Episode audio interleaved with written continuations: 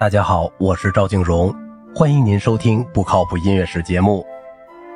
卡尔·奥尔夫最有名的作品是《博伊伦之歌》，其中的乐会貌似简单却很迷人，这要归功于民歌的精神和节奏，以及斯特拉文斯基的婚礼音响的影响。他对曲集儿童音乐做了仔细的分级，在各个学校中使用，同柯达伊的方法和材料一起。奥尔夫在许多国家的教育工作者中赢得了追随者。他的方法要求身体的运动、歌唱和用适当的乐器来演奏。在早期阶段，多数是打击乐器，并引导孩子们以一种自然的方式去体验大量的各种音阶和节奏，达到在广泛的基础上理解音乐的目的。库尔特·魏尔有两种经历，前一个是在柏林的歌剧作曲家，后一个是在纽约百老汇的作曲家。在柏林时，他欣然接受了实用音乐，其意思就是他的目的不是写出杰作，而只是促进社会规划和意识形态的发展，娱乐普通的群众，而不是知识分子精英。他同一些剧作家合作，其中最著名的是贝尔托特·布莱希特。威尔是首先通过一部诗集《家庭祈祷书》而对布莱希特感兴趣的。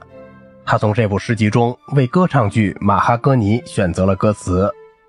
他把它称为歌曲剧，这种歌剧式的歌唱剧的双关语，是因为它是一套六首扩展了的歌曲，老练地模仿了美国的流行歌曲。结果证明，它就是一部歌剧《马哈哥尼城的兴衰》的试验品。这部歌曲剧中偶尔的无调性伴奏和器乐间奏，在歌剧版中被删去了，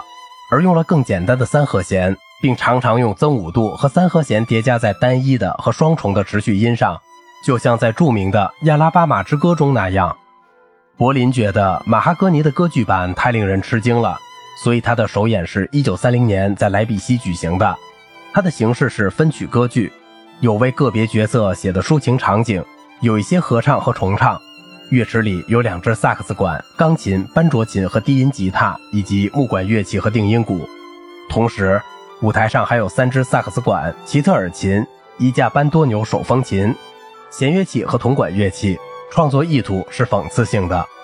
逃犯建立了一个城镇，目的是寻求快乐，逃脱法律或道德的戒律。但他们很快就发现，他们建立的是一座地狱，而不是地上的天堂。威尔圈子中的许多戏剧界朋友在政治上都是左倾的，一心要暴露资本主义的失败。马赫哥尼这座城就是一个例子。布莱希特和威尔合作的最出名的作品是《三分钱歌剧》。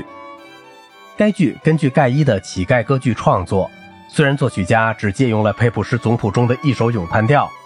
一九二八年在柏林首演时，管弦乐队包括七位音乐家，他们演奏了二十三种乐器。演员名单中包括一位尚不知名的女演员洛特列尼亚，她后来在一九二六年同威尔结婚，成为他最宠爱的解释者和他死后的作品的捍卫者。他在音乐方面滑稽的，而不是正经的模仿了当时在欧洲引起轰动的美国流行歌曲。他把18世纪叙事歌的歌词、欧洲的舞曲音乐和美国爵士乐用超现实主义的手法并列在一起，立即引起争论而又吸引人。这位作曲家的目的是探索简单的人类行为和关系的新的表现的可能性。